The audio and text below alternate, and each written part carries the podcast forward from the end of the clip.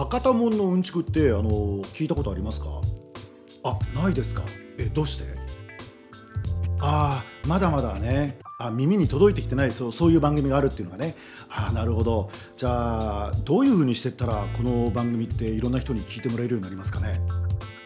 うんうん。あなるほど。学びがあるわ。ということでインタビューっぽく始まりました。今回の博多門のうんちくであります。えー、なんでインタビューのお話から始まったかと言いますと私ねインタビュー番組まあ言うなれば対談番組ですね。これを YouTube のハマチャンネルの中でやっております。前回もちょっとちらりとお話はしたんですけども社長という番組です、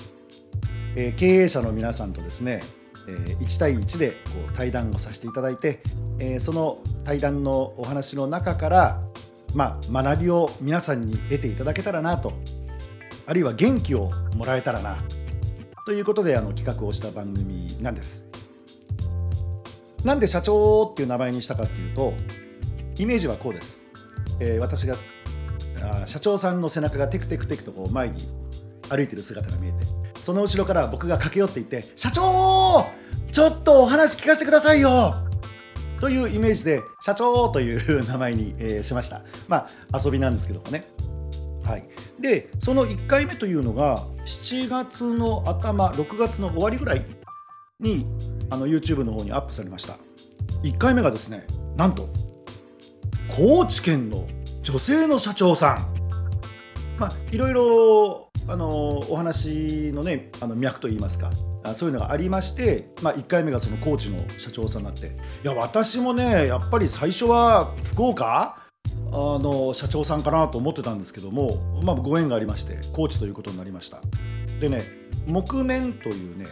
聞いたことありますかね？あこれ前回もお話ししたね。うん。あの緩衝材です。木でできた、うん、それを日本で今唯一作っている会社の社長さん。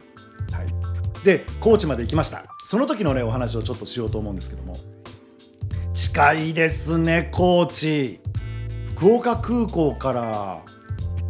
3 4 0分？あの飛んだなと思ってうとうとっとしたらドーンってもう、えー、龍馬空港に着くというね、えー、そのぐらいの短時間の飛行でした。でそこからあの車でですね、えー、土佐市というところに行くんですがこれ高知市のねお隣になります。その土佐市に行く途中であのすでに合流したその社長の戸田さんというんですけども戸田社長とですねあの会食をしまして美味しいものいただきましたよ。えー、っとね何ていう名前だったかな。なんだか貝なんですよ貝。一般的にヒオウギ貝って言われるすんごくカラフルな貝なんですけどね。これをこう網の上で焼いてねパカッとこう口が開いたら、えー、食べるんですけどもすんごく濃厚ででしっかりこう塩も抜かれててねあ塩あ砂砂が抜かれててでいい具合のね何にもつけなくていいこう塩味でね、口の中にその貝のうまみがじゅわっとこう広がっていくというね、えー、最高でした。あのお昼だったんでこれを食べながら日本酒ってわけにはねちょっといかなくて本当は高知ですから水芸かなんかをねこう傾けながらですね食べたらすごくいいんだろうなと思いましたけどあのそういう美味しいものもいただきました。タチウオの炊き込みご飯も美味しかったなタチウオの出汁がねこうしっかりとこうご飯にこうまとわりついてるというかねあの非常に美味しいご飯をいただきましたでその後、えー、さらに車で、えー、戸田商工さんというね、えー、会社に行きました。そしたらね木のいい香りがするんですよ。本当に。上質のねアロマが焚かれている中でインタビューをしているようなあのそんな気分になる。あ田舎のいい方の田舎の香りだなっていうね。あの、まあ、まあ悪い方というか田舎の匂いって何種類かあるじゃないですか。ねあのちょっとほら牛とかあの豚とか あのそういうもののね香りがする。まああれも田舎らしくていいなと思うんですが本当にね木の香りでね、えー、気持ちのいい中インタビューをさせていただきました。でこのインタビュー社長の目的というのはやはりその経営者という方々はいろんな決断を今までしてきています、うん、この決断の陰には何があったのか。その決断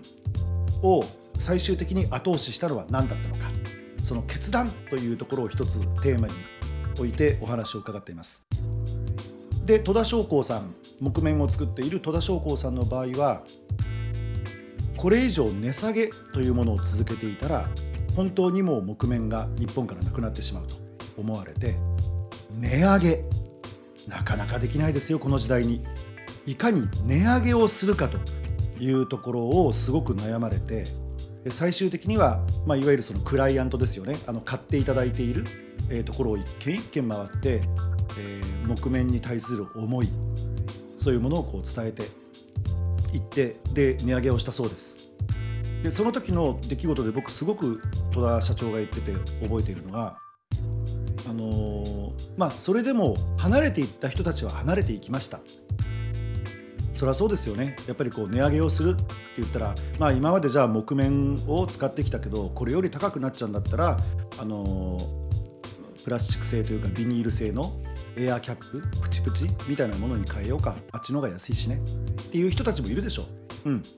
でそれはそれでいいんだと。だからみんなに分かってもらおうと思ったらそれはすごく難しいけどやっぱりもうどこかである一定数とはさよならお別れをしなければいけない。どうしてもあの決断する時ってあの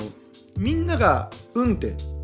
言ってくれるような決断をしがちなんですけどももうある程度の人は見切ってもしょうがないよねっていうことも決断には必要なんじゃないかなっていうのをすごくあの思わされました、うん、それが私の学びでした。戸田社長との対談で。それと座右の銘ね、えー、倒れる時は前のめり。いいですね。常にこう体重が前に乗ってね。前進するんだ前進するんだ、ね、そこで後ろから何かこういろんな問題が起こって後ろ襟をこう掴まれて後ろからこう引っ張られてる感じなんだけどそれでもこう社長の馬力で前へ行くんだ前へ行くんだ。でも倒れる時にはそのまま前にバタンといってそのぐらいの勢いなんだっていうね。あのそういう心持ちってすごくいいなと思いました。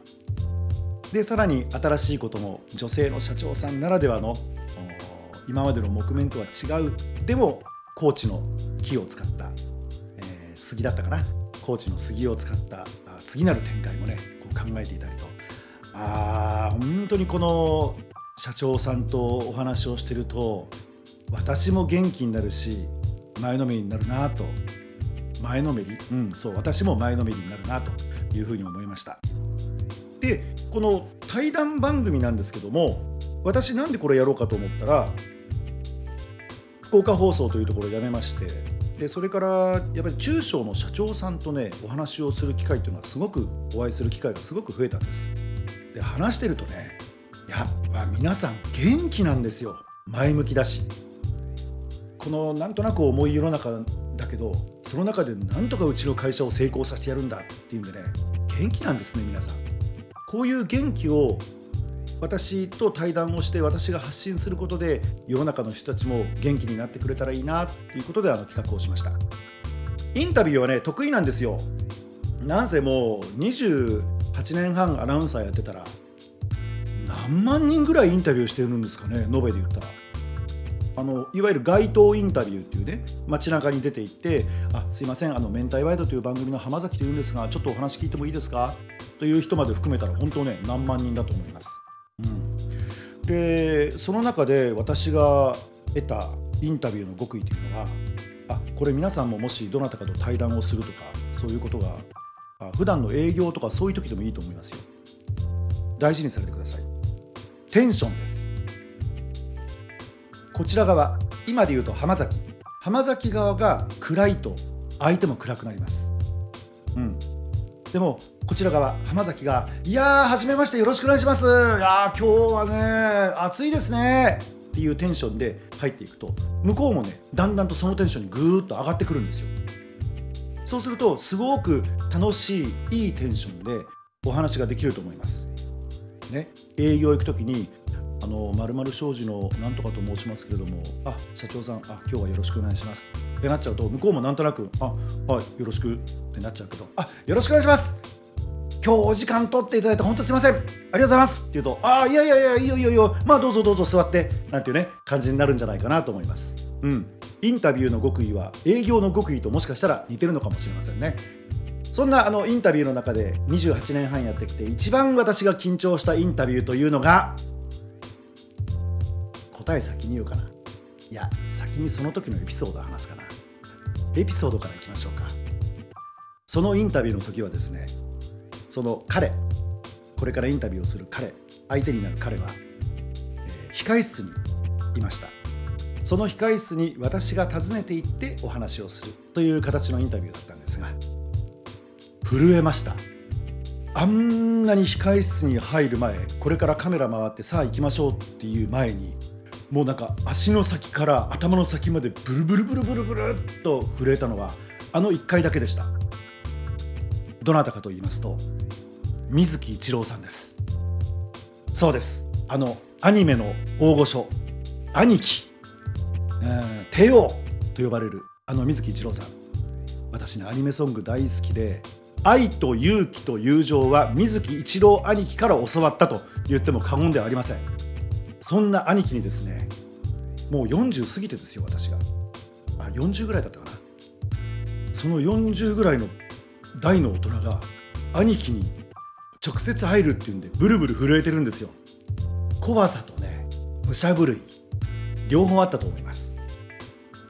で意を決してドンって入りましたらその時の兄貴のね第一声が「おお浜ちゃんよく来たね!」って言ってくれたんですよ。さっきのテンションの話です。兄貴がそのテンションでバンと僕に話しかけてくれたので僕も一気に緊張が解けて「兄貴会いたかったです!」って言って入っていくことができたんですね。そのインタビューに。うん、でまあいろんなお話を聞いて一番心に残っているのは私がアニソン好きだということを聞いてすごく喜んでくださってじゃあね浜崎さんね。浜崎さんのそうだな。孫がアニソンの良さが分かるまで僕は歌い続けるよ。って言ってくれたんですけどね。あの残念ながら、えー、先日、うん、お亡くなりになりまして。最後はねでも車椅子に座りながらもステージに立って、うん、そして歌ってらっしゃる姿を見て本当に私も涙しましたし兄貴が亡くなったっていうのを聞いた日はうちの近くの行きつけのスナックに行って兄貴の曲を10曲20曲、うん、歌ったことを覚えています。兄貴の歌は私が